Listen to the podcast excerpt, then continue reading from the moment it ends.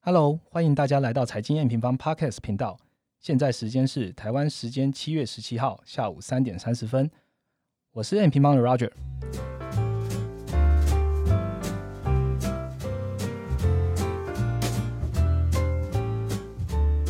嗯，这是验平方第一集的 Podcast。那我们第一集的系列主题呢，叫做 After Meeting，叫研究会议之后。那其实研究会议之后的目的是要帮每帮研究员呢，把每个礼拜呢所关心、所深入研究的议题呢，用最简洁、最快速的语音的方式，然后来让各位听众朋友可以很快速的了解这一周发生的大事。那第一集呢，我们很开心可以邀请到我们的首席研究员 Ryan 来，Ryan 来跟大家自我介绍一下吧。哎，嗨，大家好，我是财经 N 平方的研究员，没有首席这个字啊。啊，你对首席你有什么 看法吗？没有，因为其实 M 平方其实一直都是一个团队嘛，就是其实像我们创办人 Rachel 就是很要求我们整个团队，不管是研究部啊、营运部，大家都是能够就是投身这个金融市场，了解这个世界在发生什么事，那我们才能够很精准的把这些传给我们的用户嘛。嗯，对，也对，也对，所以每个人都首席啦，应该这样讲。哎，对对对，每个人都是首席。那我们这第一集，你觉得我们这第一集的 p o c k e t 你希望带给听到的朋友是有什么样的 insight 吗？呃，其实我们这一集啊，就是我们会做这个 p a c k a g e 主要是希望说我们的研究部的哎平常的研究能够更及时的传达给所有的哎听众朋友啊，或是甚至我们原本的 Pro 的会员，因为这样才不会有一个就是制作文章上的一个时间落差，可以更及时的接触市场。大家知道吗？我们每次研究员做完的报告之后，再转化变成你们看到文字，哇，那只是一番折腾，因为我们对品质上面真的是非常要求了。哎，对，就是哎研究员就是哎听着就嗯。原来是我做太慢了，不过不过要老实说，我们现在录这个 podcast 的用意呢，是很想要快点把这样的资讯传达给听众朋友。但是如果用户想要听看到更完整的 insight 或图表上的趋势呢，我们还是建议回到我们的官网上来看更细节研究员的报告。嗯，那这一次第一集内容很满，我们准备非常多。那我们这一周其实讨论呢，譬如说我们已经追了五个月的肺炎疫情，然后还有中国。在这周发布的超棒的 Q2 GDP 的一个公布，然后甚至还有七月十六号公布的台积电的法说会，那内容很多，所以我们就直接进入主题吧。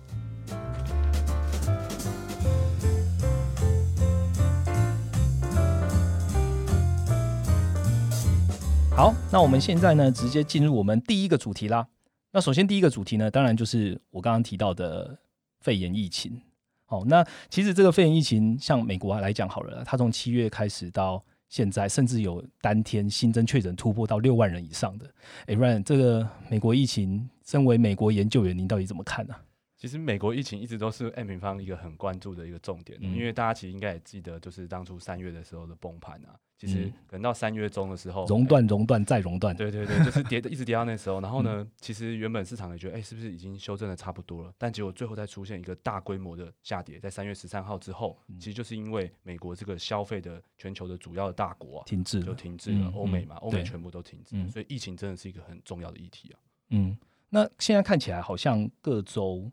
就是好像又回到嗯，就是有在讲说二次爆发这样的状况。那佛州、德州甚至加州的状况，Ryan 是不是跟大家 update 一下？好啊，那其实这边的话，我们 N 平方就是很早就把这个区域就切开来了，因为大家都知道嘛，纽约东部这边一直都是疫情一开始最严重的对的地方嘛，对不对？那其实现在其实还蛮有趣的哦，就是纽约这边因为他们疫情太严重了，所以呃做了一些非常强。强硬的一些减灾措施，那封城封的很好哎。对啊，他现在是连说，哎，美国其他州要进入他的州，他也要跟台湾一样有个十四天隔离的一个机制哦。哦，所以州对州他也有防这个隔离，对对对。所以他有做这个事情的时候，他就会让他一些可能像 ICU 的病床使用率啊，就是可能已经到那种哎只使用七趴这种水准，那他的那种什么检测的阳性率啊，可能只有一趴这种水准，都是一个非常漂亮的一个数字哦。那这样子等于是说。只有纽约州这么做，其他三个州基本上他们还是处于这种解封的状态，所以现在才是疫情最最比较严最严重的地方嘛。对啊，其实像是刚刚我们讲这东部的部分，就是初期的优等生，其实应该是可能像说西部的加州，大家最常听到。对，但反而像加州这边呢，它因为它的解封的进程是比较快速的，对，然后又碰到一个种族的议题的一个弗洛伊德事件，对对，弗洛伊德事件，所以其实它的疫情就整个突然哎。二次爆发的状况非常的严重哦。那这边的话，其实我们现在目前是看到，就是西部的加州，然后还有南部这边的德州，然后呢还有佛州这些都是一些比较严重的区域哦。嗯，那我我们其实，在七月的月报里面也有提到，就是呃，我们每日的新增死亡人数是关键。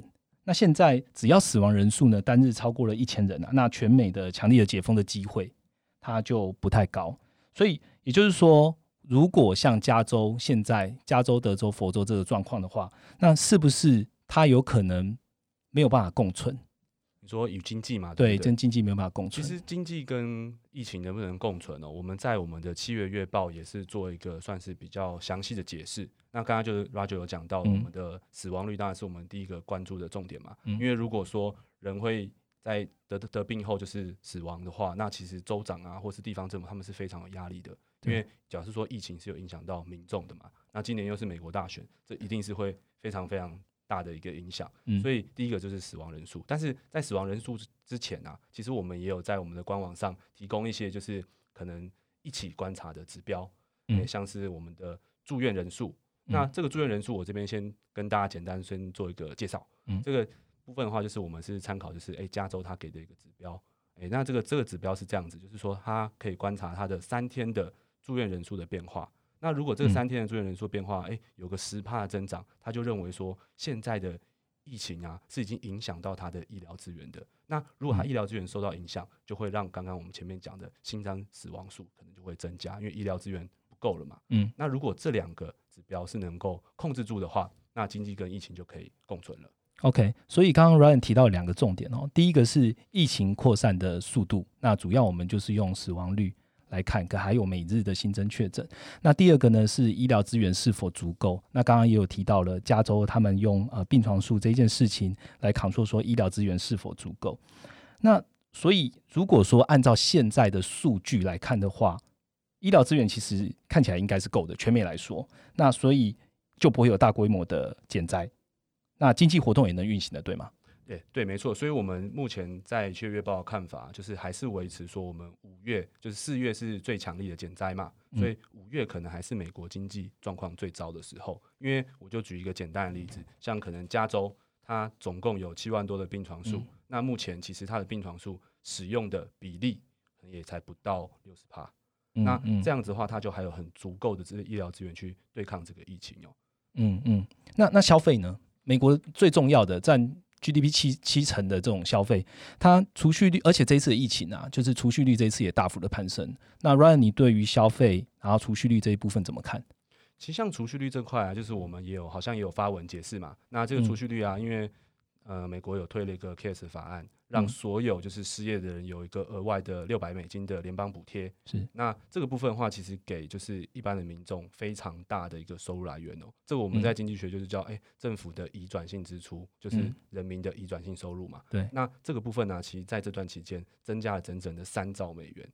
那这边比较特别的是跟大家讲一下，就是四月因为减灾，是所以大家不能出来花钱，所以其实五月它开始初步的解封的时候啊。这些钱是一定是会拿出来花的，因为你根本不能出门嘛。就你自己想，诶，可能好台湾的状况好了，就你拿到这个钱，就是我们现在有发一个三倍三倍券，嗯，对吧？那这个拿到拿到这个三倍券的时候，好，假如说我们现在是一个封城状态，嗯，那你可能没办法花嘛，不好花。但是只要一解封，你一定会把它拿去花掉嘛，因为每个人不可能说把这个券留着留着做纪念嘛，不可能嘛。所以就是说，美国的报复性式的消费就快要到来了。呃，对啊，对啊，其实像昨天，就是我们现在时间是七月十七号嘛，昨天七月十六号公布的零售数据，嗯，你可以去看它的绝对值，绝对值是我们这次观察的重点哦，因为这个绝对值啊，它直接就是比去年的同期的六月还来得高，这表示什么？这表示说经济跟去年比是在成长的，就跟疫情减灾的时候是完全不一样的。嗯，所以刚刚其实讲到说，政府因为这一次用 CARES 法案。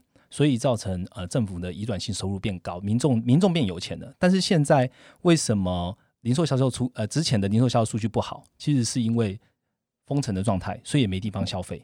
但是我们可以看到，它在解封的过程当中，其实销售带来的数字，就是刚刚 Ryan 提到的数字，其实是在很高的一个正增长，甚至比去年的同期还要来得好。对对对，等于说它在解封之后，就很快的经济就消费就回到了一个正常的轨道上。那我就想多问，我们刚刚讲到的 CARES 法案。美国还会不会有更新的法案、更强的法案呢？其实这个目前我们看啊，就是呃，原本在疫情没有二次爆发之前，我们对于说，哎，民主党、共和党他们在讨论说法案上，哎，到底要推一个三兆的，还是原本共和党提的一个一兆的？一兆就是我原本觉得他们会讨论很久，是。但是现在你就看一个很妙的，就是疫情二次爆发，川普民调继续掉。那在这样的情况下，川普他就很有压力，要再推一轮。这是一个没有招的状态嘛？所以他必须要更大的招式出来了。因为他原本原本觉得说啊，想要看经济有没有一个回复的状况，再决定要不要第二轮的刺呃第四轮的刺激。第四轮对，那这个刺激他现在上次有就有讲，他说。因为疫情的关系啊，他觉得说我可能会推一个比民主党更大的一个法案，就是喊谁比较多就对了。哎，对对，就比大小。哎，他之前你讲的就是那个 Heroes Act，对吗？对。那这个法案，你就是说，川普可能会在接下来八月、九月的时候，它会推出新版的 Heroes Act，还是可能名称会换了？但是它可能就是一个可能逼近五兆对，规模，可能五兆规模。但是这个这个数字，我觉得大家先就是不要。太做预设立场，嗯，因为这个这个只是因为川普他有时候他讲话会比较夸大嘛，他就说我一定要比你多。那你如果说从 Heroes 呃 Heroes Act 来看的话，它三兆，你要比它多就是三兆以上嘛。那其实在这个呃法案推出之后，他还那个民主党还要再提一个一点五兆的基建法案，所以这个四加起来总共就已经四点五兆。川普要比他多，所以才会喊到一个五兆的数字，但这个数字不是一个确定的。那我们这边其实就是研究团队跟大家更新一下现在最新的资讯。就是在我们七月二十号的时候，参议院会开始正式的进入立法的程序，就会也就是礼拜一的时间，就是台湾时间礼拜一的时间，呃晚上的时候就会开始讨论说，到底要推一个怎么样的一个财政法案。那目前我们也可以分享一下，就是我们看到民主党跟共和党最大的一个差别，民主党他们是比较倾向说，我们的失业救济金就继续发。嗯，对，就是把这个时间去延长，那就是让大家继续有一个很平稳的收入，这样。那共和党他川普，因为他想要选举，他想的是不一样的，他比较着重在经济的经济牌，对，所以他可能是说，哎，你回到工作岗位上，我给你额外的补贴，比较像是这样的做法。那对于美国经济的话，我们总总体来看呢，就做个小的结论。刚刚我们讲说，疫情让这个法案很容易会推出去，对。那他推出去之后，如果走的是。川普讲的这种就是重返工作岗位才给你钱的话，你就会看到就业人数的回来。那对于美国的这个消费的经济体，就会是一个非常好的支撑。嗯嗯，所以嗯，总结一下刚刚 Ryan 讲的内容哈，我们主要看疫情跟经济到底能不能共存。嗯，我们就把它浓缩成三个最主要的呃数据。那第一个是新增死亡的人数是否攀高。那这个可以知道是疫情扩张的速度，跟它到底是像之前的 SARS 的情况，或是像只是一个流感的一个状况。第二个是美国零售销售，那美国零售销售很明白，就是代表的就是消费的状况，消费的市场有没有回来。那第三个呢，就是财政政策是否持续发力。那财政政策要做什么？当然就是第一个支撑就业啦，第二个就是支撑零售销售的市场。好，那呃，讲到这边，我想多额外问一个问题。刚刚讲提到好多，就是选举民主党、共和党。Ryan，你对于美国大选这一次的看法，我们应该就是全台湾第一个在讲美国大选的看法了啊。我们可可不可以透露一些你对美国大选的看法，对于经济的影响？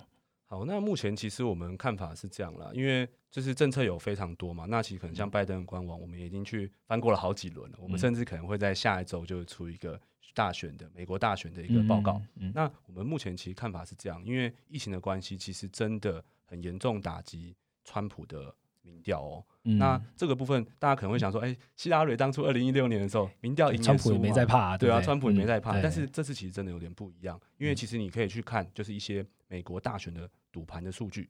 嗯，那这个东西我们也会在下周的时候，我们的报告里面跟大家介绍。这个赌盘呢，其实是比一般的民调来的准的，因为是民调做的就是一个普查嘛。对，那你也知道，就是美国的它的大选的机制是走。选举人团制，它不是一般的哎，就是多数胜利这样子。他可能加州哎五十五个选举人票，赢者全拿，赢者全拿了。所以他希拉蕊当时嘛，不是赢了两百万票，对，结果还是输了选举嘛，对。不对？那我们这边的话就是观察几个州啦，就是先跟大家在这一透露一下，先透露一下，就是我们可能会去看佛州，可能会去看威斯康星州，嗯，可能会去看德州。你讲的这三个其实都是共以前共和党的州诶，呃，对啊，基本上就是共和党上次有拿到的州，还当然还有很多啦。我们在下下礼拜的报告里面会把这些州都列出来，然后甚至会上我们的数据到我们的呃 N 平方的官网上，给大家就是及时的追踪。OK，那听起来大家各位听众麻烦回到 N 平方的官网来关注我们下周可能会出具的这样一个美国大选的报告。那就我所知，这个大选的报告里面还有很重要的就是这两个党的候选人他们对于经济的看法。基础建设的看法、社服的看法的一些很重要的一些参考的证件。那这个就是我们第一个主题啦。好。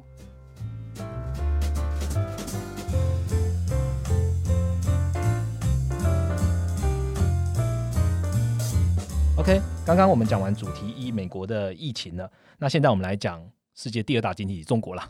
哎，Ryan，那个七月十六号，中国 Q2 GDP 超好的正成长，非常亮眼，直接翻正。现看起来中国真的是回第一个回到复苏的道路上的一个经济体的哈。对啊，其实这个我觉得大家应该也不会特别意外，而且我们好像也在我们之前的快报也是不断提醒，就是这一次因为中国它对抗疫情的时候是使用一个。非常休克式的，对对，就是中中国用语嘛，就是对对对，休克式的疗法，就是他们别人说他们封城是做的非常彻底，就应该说，我觉得他们有他们的优势啦，不像美国，他们可能哎，你封城就会有人抗议啊之类的，不戴口罩啊也抗议，就是各种的 那个。那中国这块就做的非常好，所以它也变成是说这一次经济复苏的一个领先指标。我们等于说，我们就是看着中国的经济数据在决定说，哎，这波复苏的行情会不会延续？那它这次的中国 GDP 就是 Q two 就已经回到了。呃，年增大概三点二帕的一个程度哦，直接重返正成长，就是它这波领先全球的最好证明。哦，那其实中国 GDP 现在状况这么好啊，那那中国人行还需要做什么？他对这一次的疫情，他们做了很多的很多的很多的动作，其实最主要的是增进消费，对不对？Ryan，你是怎么看？其实这个刚才 Roger 讲，这就是一个非常重点的一个怎么讲？是我们也是一个长期我们最 care 的一件事情啊，因为我们原本一直觉得说，哎，中国的经济结构。它的投资一直比消费多，所以它就会有一些剩余的产能，然后就是要靠别的国家去给它买下来，它才能够维持它的经济。是，这是它一个长期结构上跟美国一个最大的不同。嗯，那中国在这一次疫情呢，它其实做一个非常棒的事情，那只是可能说，哎，大家平常可能不会去特别注意到。那我们这边就给大家一个我们有放在前台的数字，叫做社会融资。那这个社会融资哦，你去看它的年增率，其实来到了一个。五十一趴的一个水准，五十一趴，这是经济数据，这不是，这不是生技股啊，对啊，它它这个增年增幅是一个非常可怕的。那这个部分呢，它其实做了一个细项是这样啦，就是它对于一些实体经济的一些，就是呃，人行对他们精准投放的一个钱，就给他们的一些再贴再贷款啊、再贴现的一个钱，来到大概今年大概增长了二点三兆的一个水准。那这个二点三兆里面哦，大概有一点八兆是中国人行直接精准投放的。OK。所以，嗯，他在这一块上啊，就是呃，让消费这部分啊，或是一些企业的信心是得到一个很好的一个支撑的。嗯，所以中国人行在这一段其实也是做到蛮精准的，就是一些补贴的一些方式的。只是我我们在看的是最近很多人在讨论，就是不管中国经济这么好啊，那呃，中美的政策货货币政策呃，中美利差，它就是带来也是蛮蛮大的一个差距，然后也间接影响到了人民币。就是最近大家很很多人在讲说要投资人民币，因为中美利他的关系。Ryan，你对于人民币这个看法，你有什么想法吗？其实人民币真的是一个很重要的一个观察点哦。其实因为人民币常常它变强的时候，它入股行情就会非常好嘛。那其实我们刚刚有讲到，哎，人行去精准投放这钱，大家想说，啊，那这样子它也有放水啊？为什么人民币会强？这边其实也有个细节可以跟大家讲，就是人行在做这个再贷款啊、再贴现的时候，其实比较像是一个量的投放。就是说，它是释放那个钱出来，嗯，那在它的利率端呢，它其实并没有去做一个太大的一个降的一个动作，所以我们在控制就是，哎，货币政策有量跟价嘛，它等于说放量，但是有在管它的价格，对，所以像美国联准会这边，它就直接降到一个零到零点二五帕的一个水准嘛，政策利率就降到这个接近零利率了嘛，是。对，所以它的利差如果维持在高档，那其实会让就是全球资金会觉得说，哎。人民币它没有这样子做，那可能会是一个比较就是像我们听到北向资金流入啊这种的概念这样子。嗯，那这样听起来其实都是基本面的数据，看起来都是在好转当中。嗯，不然我们有没有其他的因素会持续支撑入股的？你的看法是什么？呃，如果是其他的部分的话，我觉得就是讲个比较 long term 的议题啦，其实就有点像是这次的美国大选。哦，对中国的影响就是中美贸易战这一块嘛。哦，对对对对，因为美国大选真的是我们是最最关注、最关注的议题了啦。因为你自己想，就是川普啊，他从一七年开始打这个中美贸易战，其实就是在拖累中国它的整体的一个经济成长、经济成长啊，或是它的科技的部分。对对，就是要长期的去消耗它的国力，这是确定的。但但是你可以看到他现在的竞争对手，他的。民主党的拜登，他其实相对真的不会有呃川普这么的强硬。嗯，像可能你说，哎，你回想到二零零八年，就是奥巴马政策是什么？他是哎找 TPP 的国家啊，就是哎策略结盟啊，要就是怎么样全面开放，但是要让中国来遵守国际的规范，就是是一个属于比较软性的去克制中国的做法。那不像川普是一个直接强硬的课税。嗯，所以这个就是变成说，现在疫情啊，让川普的民调真是掉的很夸张。那这个东西可能会是中国未来这个长线的关键。现在假如说，呃，川普啊真的选不上了，真的选不上的话，那可能对中国可以，哎，对中国又是利多了，好事。对，哦，没错。呃，美国大选的议题呢，刚刚有提到，我们还是会在我们的官方网站上面，在呃七月底的时候会有一个比较。完整的一个报告，然后呈现给用户。那也请用户呃记得加入到 M M Pro，那也可以看到最完整的报告跟最及时的内容。对啊，我们会出一系列的哦。嗯，这是系列级哦。那那刚刚问完，我想我举手啦，再多问一个呃问题，它是一个时事议题，那也想要问一下研究员的看法。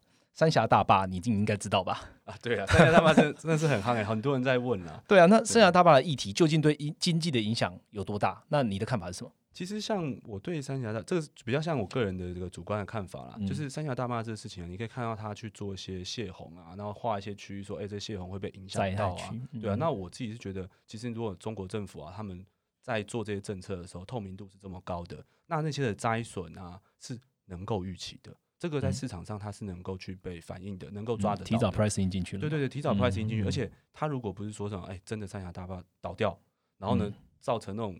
灾损是无法估计的，其实状况应该都是还好的，它可能并不会太特别的影响到经济。OK，好，谢谢 Ryan。那以上就是我们的主题二喽。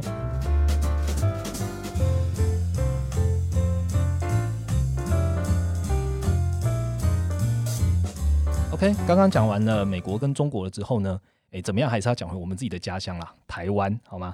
嗯，Ryan，这次台湾电子零组件的出口啊。应该说，今年呐，它已经连续五个月双位数的成长了，非常强。你怎么看待台湾这一次的出口呢？对啊，它其实台湾不止连续五个月双呃的双位数成长，它其实连一月都是正，就全年都是一个正成长。这在一个疫情的情况下，真的是非常不简单啦。那其实这个 大家应该也很容易知道原因啦，就是主要就是我们台积电非常强嘛。那台积电它主要是机体电路的出口，那我们台湾的出口里面呢，电子零组件就占了三十四帕左右嘛。那台积电的这个集体电路又占了里面的九成，接近九成，对，所以其实台湾的出口续强是一个很合理的状况。那大家也就是在七月十六号的时候，也非常的关注台积电的法说会嘛。嗯，台积电法说会很重要啦。那这一次台积电法说会带来都是蛮正面的一些呃实际营运的一些数字。那 Ryan，你觉得台积电法说你可以带给听众什么样的 insight？好，那当然，虽然我不是台湾的研究员了，我们也有出了一个那个台积电的报告，会在就是今天发送给大家。那我这边就是简单讲一些我看到的一些重点，就是其实台积电呢，他们是已经上调了今年全年的营收，嗯，就是已经上调大概年增两成左右，其实两成非常多，二十趴，而且它的是一个这么大的公司，它上调二十趴是一个很夸张的数字哦，对啊。那另外的话，它还是有在。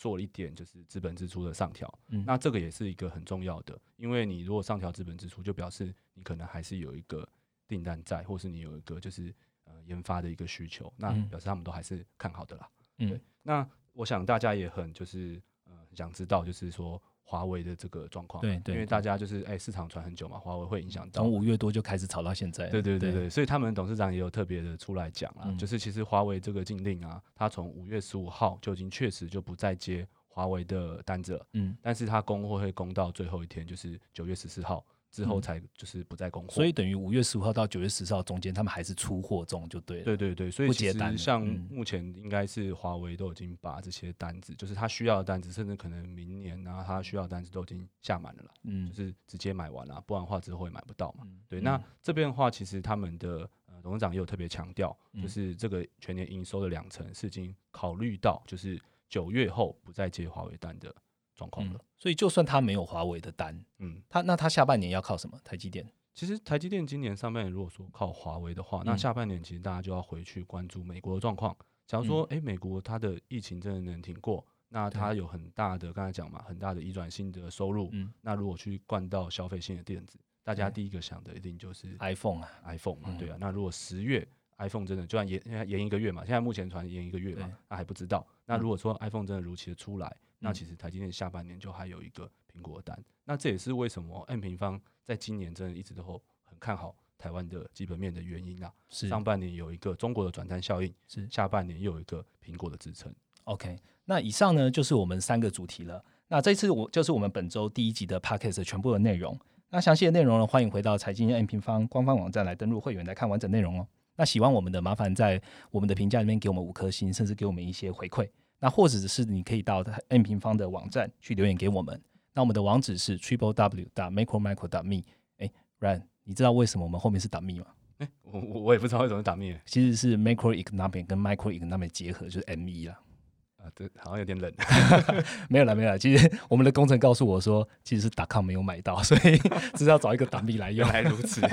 好，那以上就是我们今天的内容。那也谢谢我们的研究员。那我们下一集再见喽，拜拜，拜拜。